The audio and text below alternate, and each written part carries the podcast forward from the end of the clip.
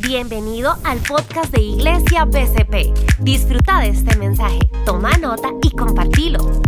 Iniciado una nueva serie, feliz año a todos, que tengan un gran año, que tengan un año extraordinario, un año espectacular. Eh, tengo muchas expectativas del año 2020, me emociona empezar este nuevo año. El 20 es uno de mis números favoritos, entonces además de eso me encanta que sea el 2020 y me tiene muy emocionado. Creo que van a pasar cosas extraordinarias tanto para la iglesia como para sus familias, para ustedes, para nosotros a nivel personal. Y quiero que de verdad empecemos hoy con una actitud distinta. Hoy arrancamos una, una, nueva, una nueva etapa de nuestras vidas y siempre tenemos planes, sueños, deseos, anhelos ganas de construir algo nuevo, ganas de empezar algo nuevo. Yo empecé a hacer Insanity, entonces hoy empecé a hacer saltos y esas cosas y estaba que me iba a vomitar, que me iba a morir, pero bueno, ya arranqué de vuelta a hacer ejercicio, a hacer algo por mi salud y estoy contento, estoy comiendo mejor. La fiesta que me pegué de diciembre de comer de todo y comer malísimo, yo dije, bueno, ya, hacemos una pausa, vamos a comer bien, bajar algunos carbohidratos, bajar algunos azúcares que nos están haciendo daño y, y hacer ejercicio. Entonces yo ya empecé y sé que todos iniciamos con esa actitud y no queremos que nos dure solo un mes o no queremos que nos dure solo, solo la primera semana de enero, sino que queremos que sean hábitos constantes. Y una de las verdades que quiero decirles hoy es que los grandes acontecimientos en la vida o las grandes cosas en la vida no se logran con grandes acciones sino que se logran con hábitos pequeños realizados de forma constante en periodos largos de tiempo. Si usted quiere alcanzar el éxito, tenga buenos hábitos que lo van a llevar al éxito, los hace de forma constante y en un periodo largo de tiempo y va a haber el éxito. ¿Qué quiero decir con esto? Si yo hago Insanity, que es un ejercicio de alta intensidad, solo hoy, en todo el año, no va a pasar nada. Por más de que hoy haya sido una gran acción, no va a pasar nada. Pero si yo lo hago constantemente, todos los días o todas las semanas o cuatro días a la semana por un largo periodo de tiempo, esto va a dar fruto. Entonces de eso se trata.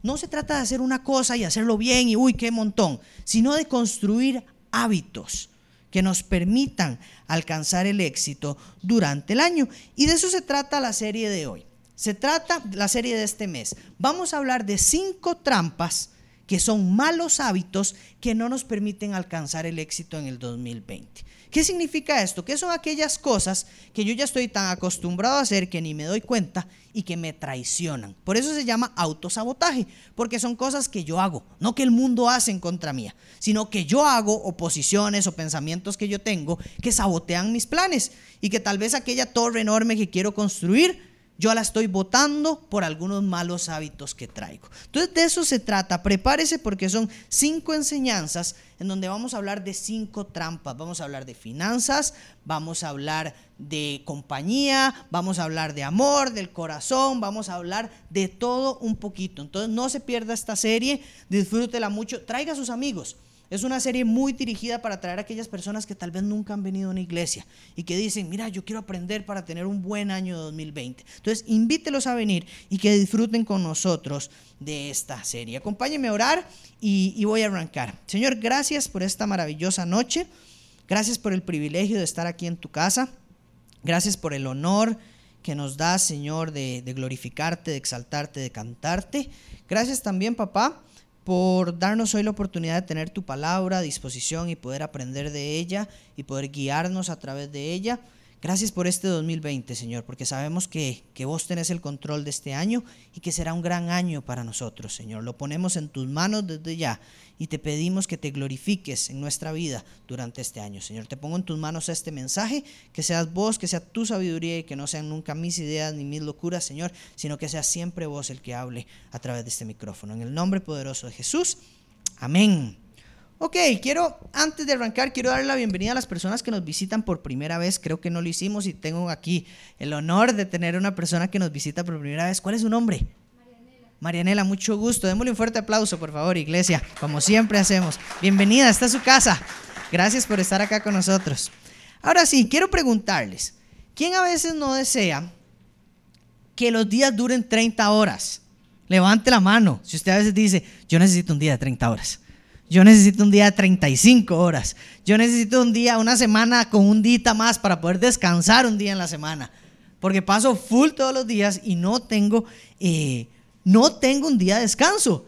Y a veces uno dice, si hubiera un segundo domingo, si hubiera un, no sé, un sábado de por medio ahí entre el miércoles y jueves, un domingo, qué rico sería, ¿verdad? A veces decíamos eso. Y hay un pasaje muy interesante en 2 de Pedro 3, capítulo 8, que dice, sin embargo, queridos amigos, hay algo que no deben olvidar. Para el Señor un día es como mil años y mil años son como un día. Y a veces yo le digo al Señor, Señor, deme un día de mil años. A ver si logro sacar todo lo que tengo que sacar. Señor, deme un día de esos suyos. Porque yo no lo logro. Tengo demasiadas cosas que hacer en el trabajo, en la casa, en la iglesia, en los hobbies que me gustan hacer. Eh, y no hay tiempo para un montón de cosas. Y a veces pasa la semana y yo digo, mira, el montón de cosas que dejé sin hacer el montón de cosas que dejé botadas, el montón de proyectos que no arranqué en el 2019, el emprendimiento que quería arrancar, el negocio que quería arrancar, eh, la capacitación que quería llevar, los cursos que quería graduarme y no lo logré. Y a veces nos damos cuenta de que muchas de esas eh, cosas no las logramos por falta de tiempo, porque decimos, no tuve tiempo para hacer esto, no tuve tiempo para hacer los trabajos, no tuve tiempo para hacer las tareas. Y y necesitamos ayuda desesperadamente. Hoy es uno de los temas más importantes que se hablan en todos los ámbitos y es el tema del equilibrio entre familia, entre el trabajo, entre el ministerio, entre lo que me gusta hacer y lo que me toca hacer. Y, yo hago una pregunta a veces porque tal vez decimos, sí, un día de 30 horas es lo que yo necesito, pero en realidad nos ayudaría a sentir paz, nos ayudaría a sentir calma, nos ayudaría a estar enfocados, a tener equilibrio, un día más largo? ¿O nos ocuparíamos más en un día más largo? Y quiero enfocarme hoy en un pasaje de Jesús y en una frase de Jesús que me encanta. Y, cuento un poquito el contexto, y es en, el, en Juan capítulo 17. Jesús está en un momento antes de ser entregado a los soldados. Jesús está con sus discípulos en un monte, Él está orando, Él está apartado, Él está retirado y, está hablando con Dios. Y está orando a Él y está eh, eh, en la presencia de Dios y están sus amigos alrededor. Y Jesús dice una frase muy interesante. Él está por entrar a, llevar, a todo el calvario que iba a caer encima de Él. La crucifixión, el ser flagelado, herido, lastimado, humillado, traicionado por sus amigos, estaba por acontecer. Y, en Juan capítulo 17, versículo 4, Jesús dice algo muy interesante. Está hablando con Dios Padre y le dice, yo te di la gloria aquí en la tierra, al terminar la obra que me encargaste. En otra versión dice, yo te he glorificado en la tierra, he acabado la obra que me diste que hiciese. He acabado la obra que me diste que hiciese. Y quiero enfocarme en una palabra, y es la palabra terminar o acabado. ¿Qué significa esa palabra? Porque en el original, el idioma griego original en el que fue escrita esta palabra, la palabra es telió. Y, y lo que significa es como no es un simple terminar, sino que la palabra tiene un significado más amplio como pasa muchas veces en, las palabras griegas, no solamente significan una cosa, sino un sentido más amplio, y, y es el de llegar al final de todo un proceso. Otra definición dice, es terminar un proceso haciéndolo de forma completa y perfecta. Jesús está diciendo, ya completé de forma perfecta lo que me mandaste a hacer. Eso es lo que está diciendo Jesús acá. Eso es lo que significa esta palabra en griego. Entonces Jesús dice, yo te he glorificado en la tierra, he completado de forma perfecta lo que me mandaste hacer. ¿Ok? Ahí concluye esa frase. Y, surge un gran dilema en esta frase, o a mí me surge un dilema, y es el de cómo, si aún no ha muerto y resucitado, ya dice que terminó. ¿Cómo, si habían tantos enfermos, ¿Cómo si había tanta necesidad? ¿Cómo si no todos se habían salvado? ¿Cómo Jesús dice, ya terminé? Es muy interesante eso. Y, me llama la atención porque uno diría, Jesús solo tuvo tres años de ministerio. Tres años de ministerio. De sus 30 a sus 33 años llevó a cabo su ministerio. Y uno dice, ¿cómo en tres años terminó todo? Nosotros algunos ya llevamos 6, 7, 8, 15, 20, 30. Y estoy seguro que ninguno de nosotros dice, Señor, he acabado la obra que me encomendaste. Aún nos falta trabajo. Aún nos falta mucho que hacer. Y yo pienso como, ¿cómo hizo? ¿Cómo hizo Jesús para terminar en tres años? ¿Cómo hizo Jesús para tener paz después de tres años y decir, he acabado la obra? He acabado mi trabajo. Y si uno piensa, uno dice, ok, ocho horas al día paso trabajando. Ocho horas, yéndome bien, paso durmiendo. Me quedan solo ocho horas. ¿Cómo en ocho horas voy a hacer todo? Y póngale que son dos o tres horas de transporte. Que ya nos quedan cinco. En cinco horas tengo que meter tiempo con Dios, tiempo con mi familia, lo que me guste hacer, el partidillo de fútbol que quiero ver, eh, los quehaceres, que lavar ropa, limpiar, comer, hacer comida para el día siguiente, estudiar. ¿Cómo meto todo eso en cinco horas? Y como el Señor Jesús dice, yo ya terminé. Yo terminé la obra en estos tres años. ¿Cómo se logra eso? ¿Cómo se logra hacer para que con el tiempo tan ajustado que tenemos logremos enfocarnos y terminar lo que nos corresponde hacer? Y, y es muy clave, en el mismo versículo vemos la respuesta, porque Jesús nos dice dos cosas en esta respuesta. Dice Juan 17:4 una vez más, al terminar la obra que me encargaste.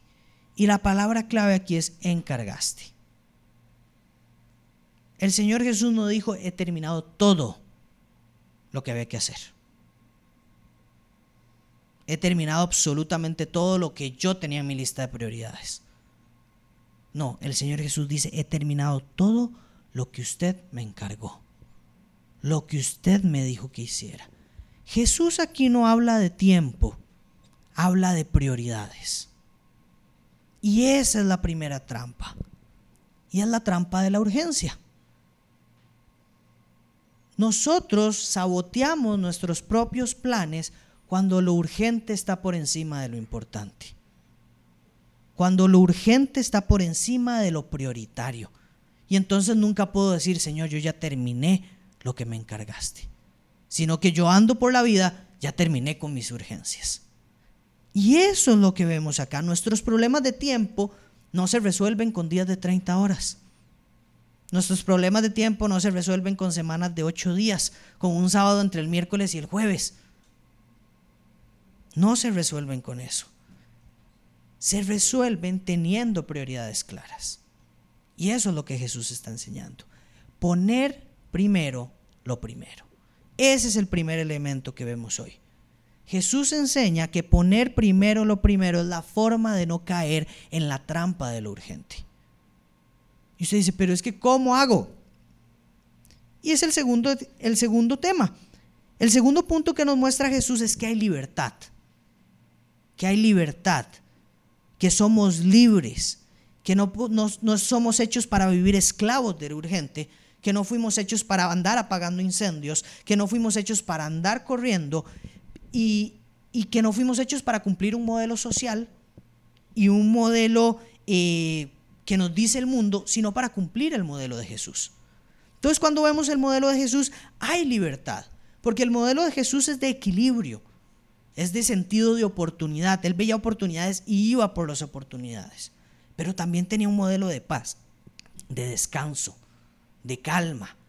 Y me llama mucho la atención porque Jesús es muy intencional eh, en que aparezca en la palabra de Dios muchos versículos donde Él descansa. Si Él no quisiera enviar un mensaje de descanso a sus hijos, no pondría esos pasajes. Y quiero mostrarle una historia muy particular en la que Jesús muestra qué es lo prioritario. Y esa historia es la historia de Lázaro. No sé si alguno la recuerda, pero les cuento un poquito. La historia de Lázaro es muy particular. Jesús está con sus amigos en una ciudad muy lejana mientras que Marta y María, hermanas de Lázaro, están en su casa y Lázaro se enferma.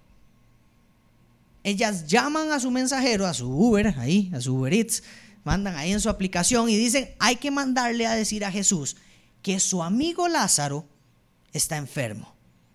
Si no viene pronto, se nos va. Si no viene pronto, se nos va Lázaro. Entonces el mensajero llega a la casa y tiene que caminar varios días hasta llegar a donde está Jesús. La cuestión es que llega a donde está Jesús y le dice a Jesús, Jesús, Lázaro, a quien tú amas, está muy enfermo y va a morir. Lázaro, a quien tú amas, está muy enfermo y va a morir. Necesitamos que venga para salvar a Lázaro. Interesantemente, Jesús responde, esta enfermedad es para glorificar a Dios.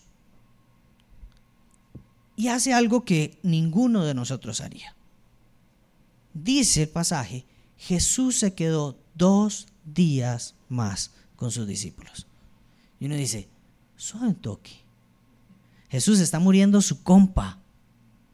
Porque se queda dos días más ahí. ¡Ale ya! Muévase, seguro el mensajero desesperado. ¿Cómo yo voy a devolverme a decir que usted va a llegar en dos días? Me van a linchar, no me van a pagar lo que me toca. Me van a linchar si yo llego y les digo, Jesús dijo que esperáramos dos días. Que su pedido llega en dos días. ¿Cómo voy a hacer eso? Y Jesús dice, vamos a esperar dos días porque esta situación es para glorificar a Dios. Y pasa algo muy particular que Jesús pasan los dos días y los discípulos dicen, bueno, vámonos, ahora sí. Vamos a la casa de Lázaro. Llegamos donde Lázaro y ¿qué pasa? Lázaro muere. Lázaro ha muerto y lo primero que hace Marta al toparse a Jesús es, Jesús, si hubieras venido antes, esto no pasaría. Jesús, si usted hubiera venido antes, esto no hubiera pasado. Esto es culpa suya en otras palabras. Porque usted pudo haber estado aquí antes de que Lázaro muriera. Y todo bien. ¿Pero qué? No, usted no quiso venir. ¿Qué es lo que está enseñando Jesús ahí? Jesús está enseñando a poner por encima lo importante de lo urgente. ¿Qué habríamos hecho usted y yo? Dejamos votado lo que hubiera pasado. Y salimos corriendo a atender la emergencia de una demanda de alguien más. Pero ¿qué hace Jesús? Él dice, esta enfermedad es para la gloria de Dios. Y hay que esperar. ¿Y por qué es lo importante ante lo urgente? La urgencia hubiera sido ir y sanar a Lázaro. Y todo bien, todo el mundo hubiera glorificado a Dios. Pero ahora la historia cambia.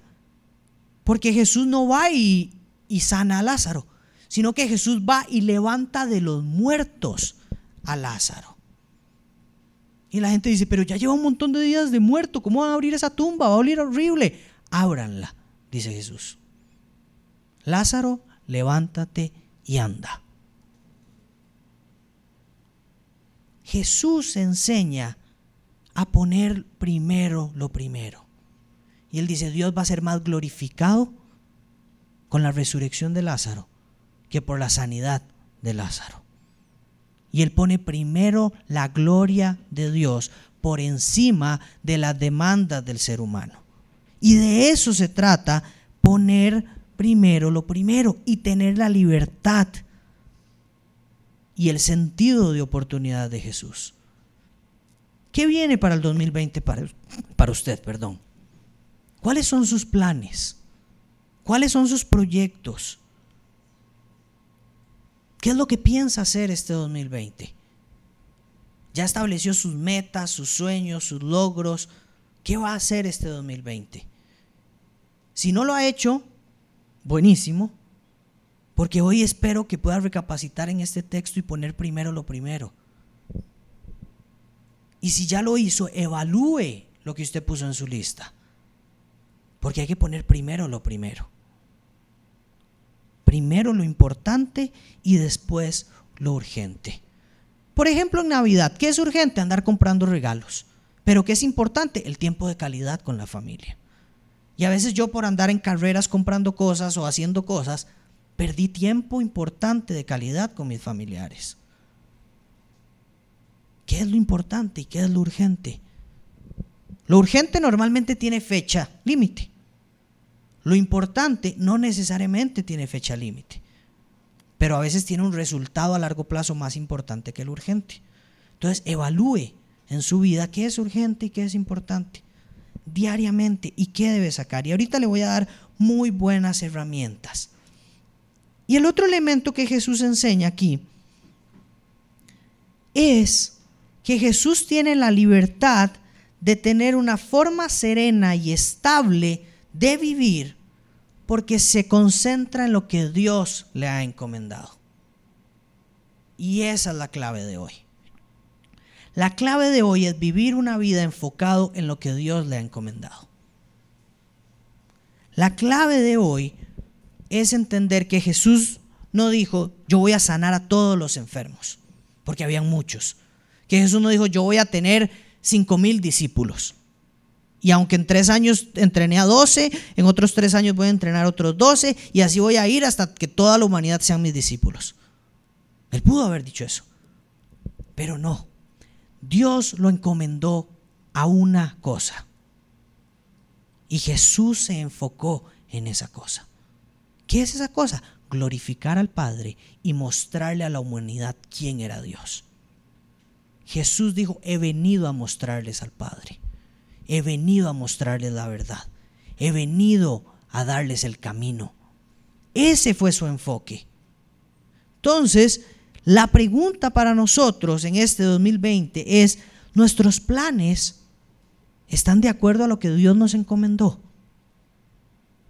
Nuestros planes están enfocados en lo que Dios nos ha encomendado o están enfocados solamente en lo que yo creo que debo hacer.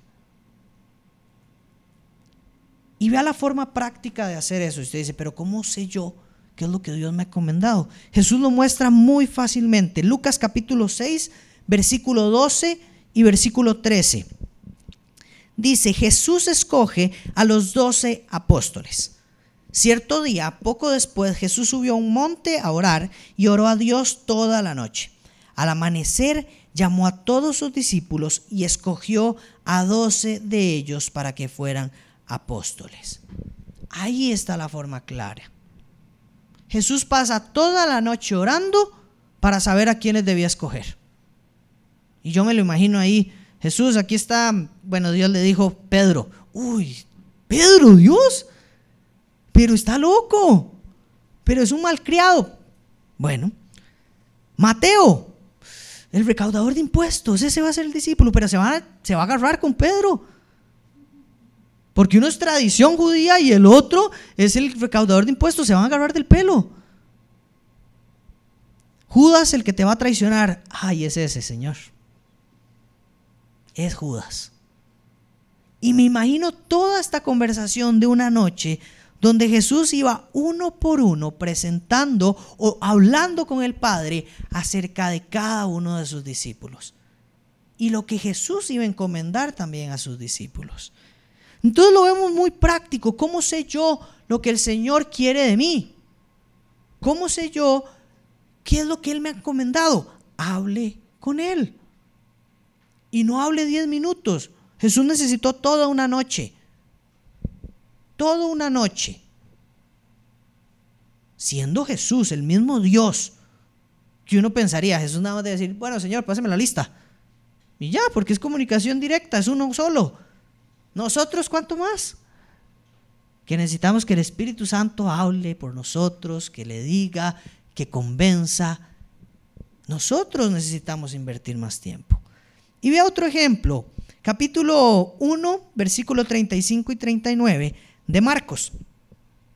Dice, a la mañana siguiente, antes del amanecer, Jesús se levantó y fue a un lugar aislado para orar. Más tarde, Simón y los otros salieron a buscarlo. Cuando lo encontraron le dijeron, todos te están buscando. Jesús les respondió, debemos seguir adelante e ir a otras ciudades, y en ellas también predicaré, porque para eso he venido. Así que recorrió toda la región de Galilea, predicando en las sinagogas y expulsando demonios. ¿De dónde sale ese cambio de planes? De la conversación con el Padre. ¿De dónde sale que Jesús diga, tengo que ir a ellas también, porque para eso he venido?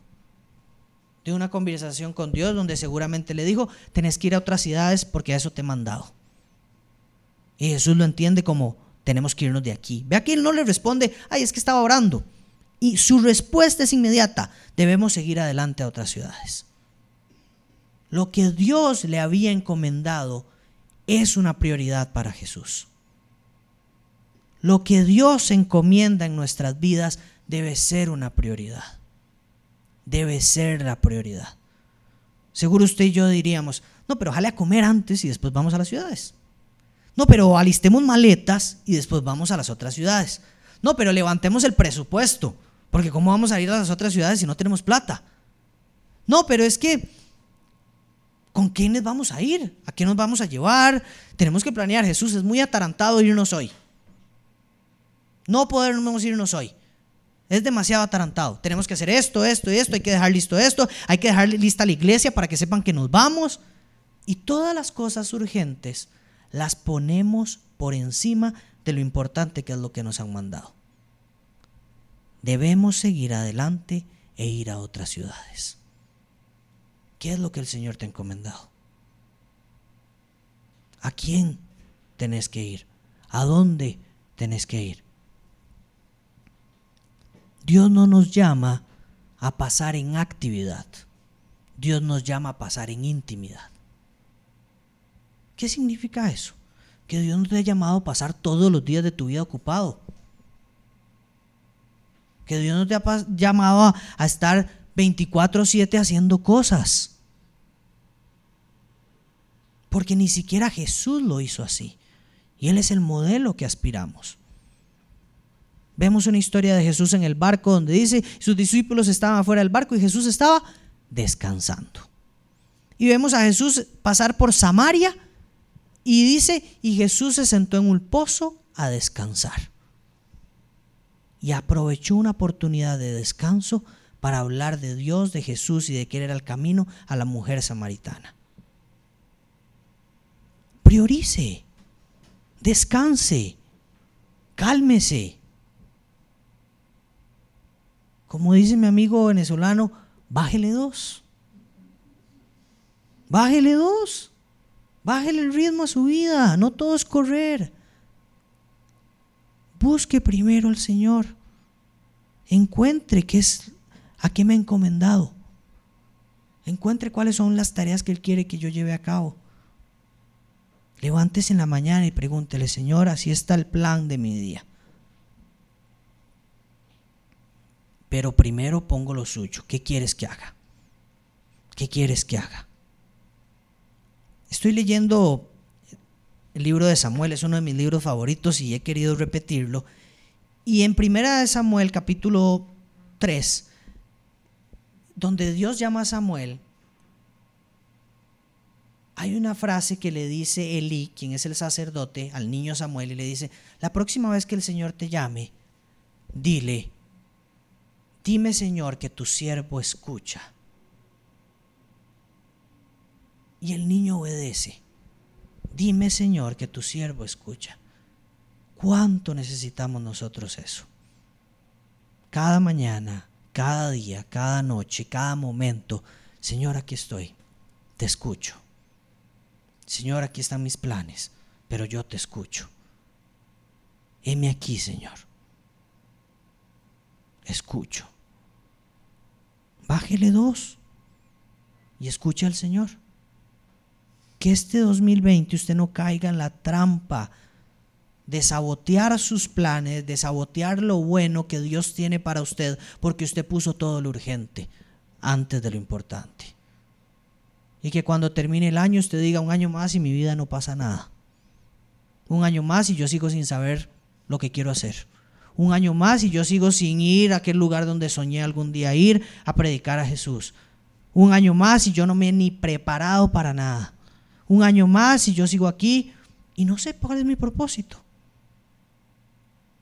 Ponga lo que Dios le ha encomendado primero y su año va a ser exitoso. Y quiero terminar con esto. Desarrollé un acróstico, creo que se dice, con la palabra prioridad y quiero darle unos consejos. Y aparecen las pizarras, quiero que lo vea ahí.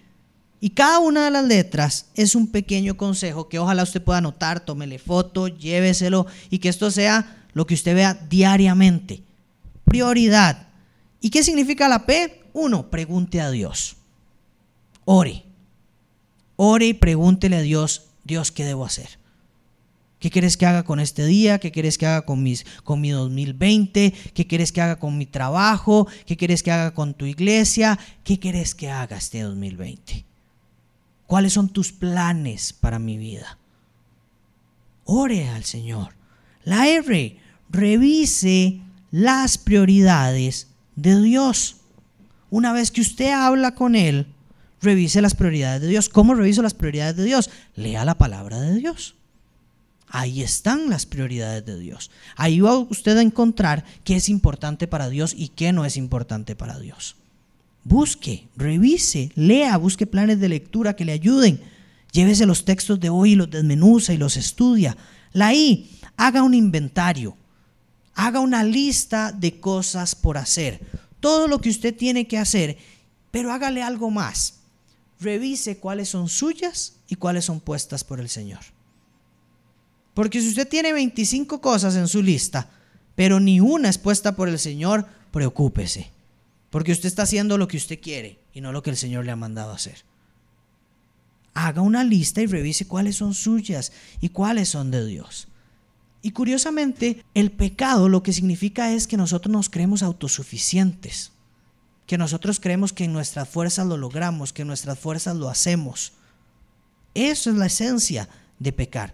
Y cuando nosotros hacemos un inventario de nuestra lista de tareas y vemos que todo es mío, es una vida de autosuficiencia, de yo, yo, yo y todo para mí. Y eso a Dios no le agrada. La O, ordene su horario de acuerdo al inventario. Haga un horario, estructúrese, estructure su semana, estructure los tiempos con Dios, estructure los tiempos con su familia. A mí que me ha servido mucho, que mi esposa y yo tenemos un calendario mutuo.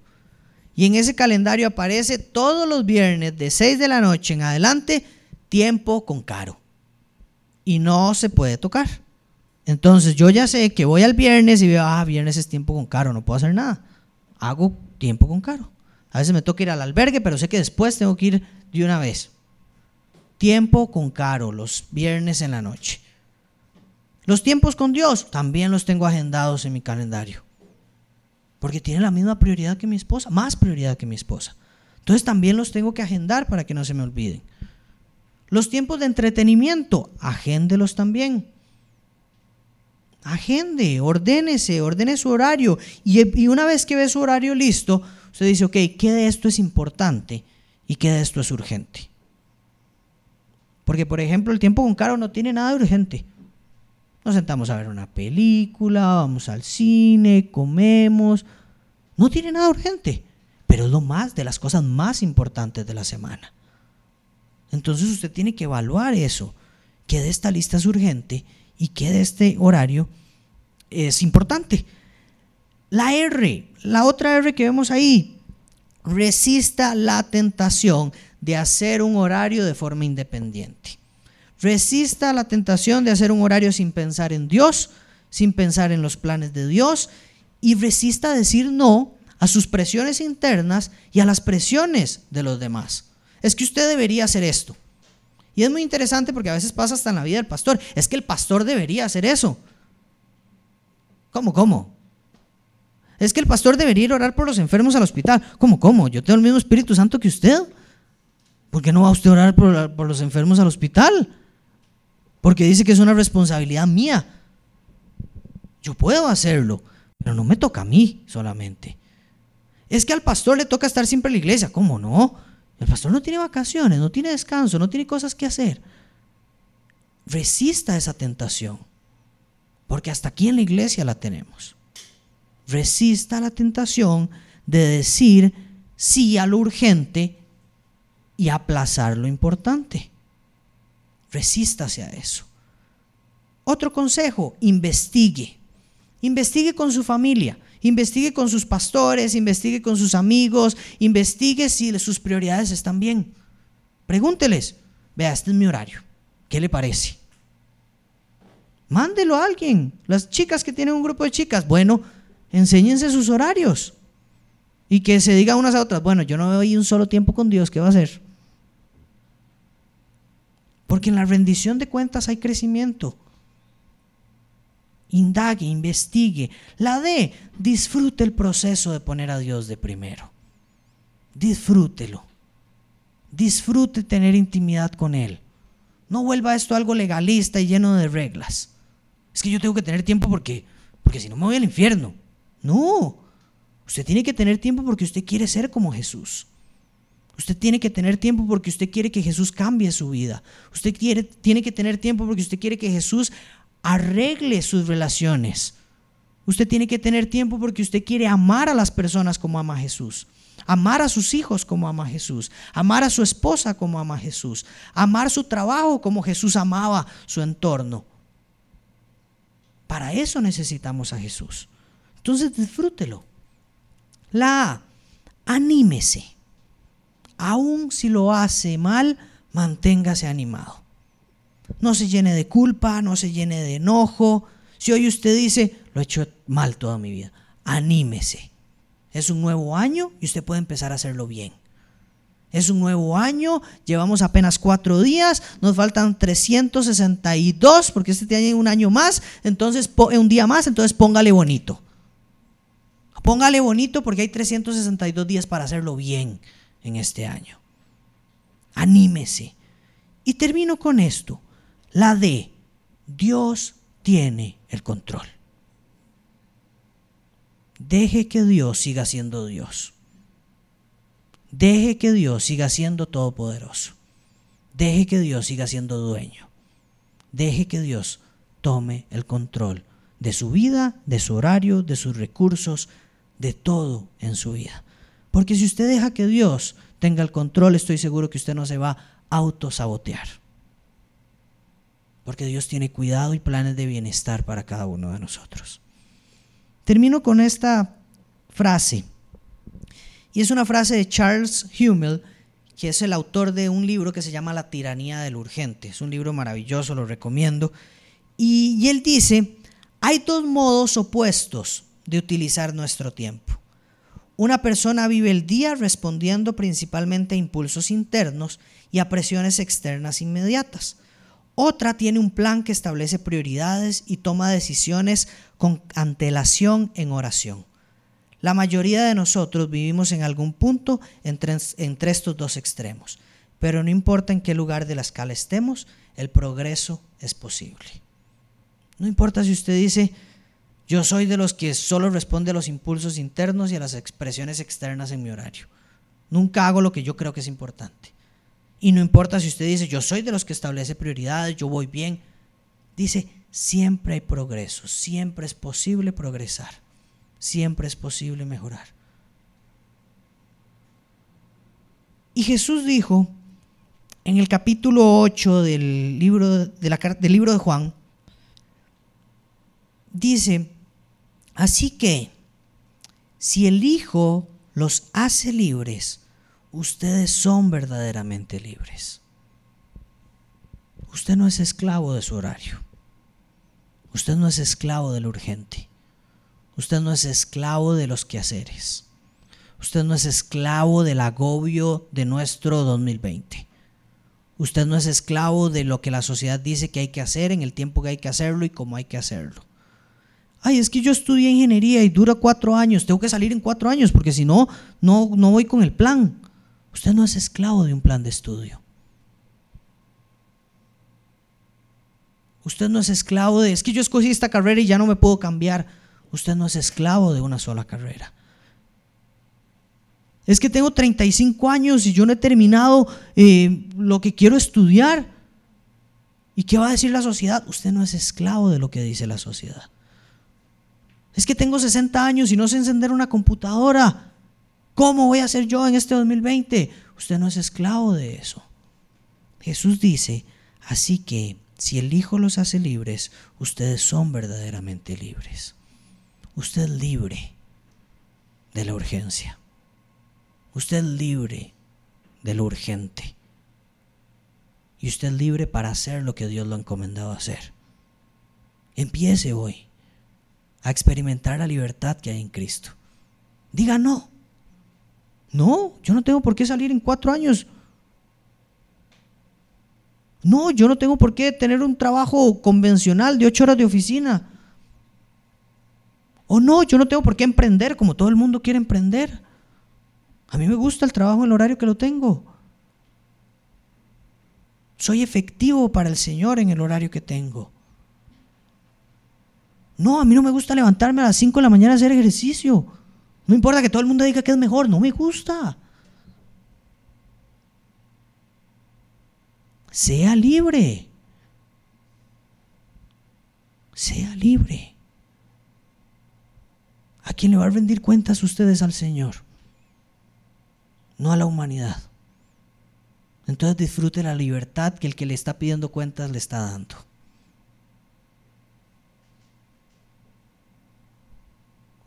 Hoy el llamado es ese. Poner primero lo primero en este 2020.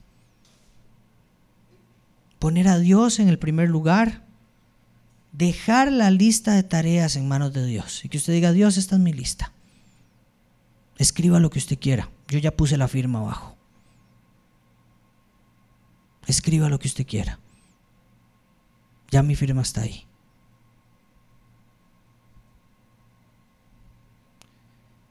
Que este 2020 podamos encargarnos de lo importante para Dios y veremos el fruto en la restauración de cada una de nuestras vidas. Pongámonos de pie y terminamos orando, por favor.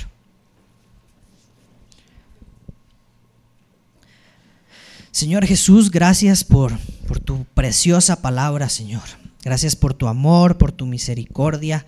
Gracias porque sos bueno, porque te podemos disfrutar, porque sos inmensamente precioso, inmensamente dulce, porque es riquísimo vivirte, porque es riquísimo estar en tu presencia. Señor, gracias porque hoy nos deleitamos de escuchar tu palabra y de que esto es un vaso de agua para nuestros días de carreras que esto es como un vaso de agua que alivia nuestro fuego que quema por dentro de querer hacer y hacer y hacer y hacer y hacer y nunca detenernos. Hoy vemos que tu palabra, Señor, nos anima a descansar. Que tu palabra nos anima a vivir equilibradamente. Que tu palabra nos anima a vivir serenamente, disfrutando el día a día, disfrutando los detalles, disfrutando lo importante y amando y disfrutando lo que nos has encomendado. Señor, te glorificamos como hizo Jesús. Padre, te glorificamos y te exaltamos como lo hizo tu Hijo. Señor, muéstranos qué querés que hagamos. Señor, muéstranos, háblanos. Que este año la prioridad sea la intimidad con vos.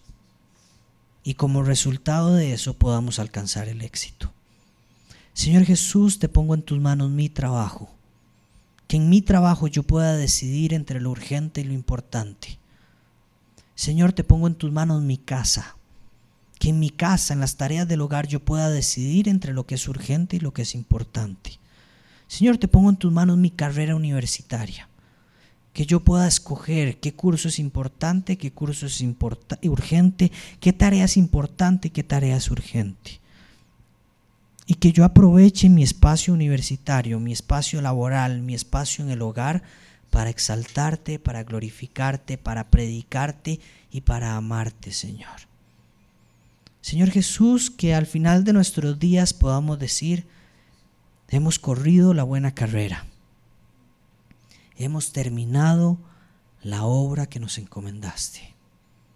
Señor, ese es nuestro anhelo, que podamos terminar la tarea que nos has encomendado. Te pongo en tus manos esta iglesia, Señor. Te pongo en tus manos el 2020. Señor Jesús, vos tenés el control del 2020. Vos tenés el control del 2020 en nuestros hogares, en nuestros trabajos, en nuestras casas. Te pedimos que tomes el trono de todas las áreas de nuestra vida y que seas el número uno en cada cosa, Señor. Señor Jesús, te pido un año extraordinario para esta iglesia, para cada uno de sus miembros, para sus familias, para sus trabajos, para sus relaciones, Señor. Restaura corazones, restaura relaciones en este 2020, Señor. Que sea un año para glorificarte por las maravillosas cosas que vas a hacer. Como hizo Jesús. Antes de sanar al enfermo, levantaremos al muerto. Y esa es nuestro, nuestra prioridad este año, Señor. Que antes de hacer lo urgente, hagamos lo importante y lo que va a traer más gloria para tu nombre. Te ponemos en tus planes, en, en, tus manos los planes de la iglesia, Señor. Las misiones en San José, Señor. Las misiones en Indonesia, Señor. Las finanzas de esta iglesia, Señor. Que crezca abundantemente esta obra como un organismo que está vivo, que crece, que se reproduce, que se multiplica y que lleva el nombre de Jesús a lugares donde no ha sido escuchado. Ponemos en tus manos cada liderazgo, cada ministerio, cada servidor, cada voluntario, cada nuevo miembro que se está integrando, la comunidad que aún no ha venido, Señor. Los ponemos en tus manos para que hagas lo importante por medio de nosotros en cada una de las vidas de ellos. Señor Jesús, no permitas que caigamos en las trampas que nos autosabotean. Te ponemos en tus manos esta noche y te ponemos en tus manos este maravilloso 2020. En el nombre del Todopoderoso Jesucristo. Amén.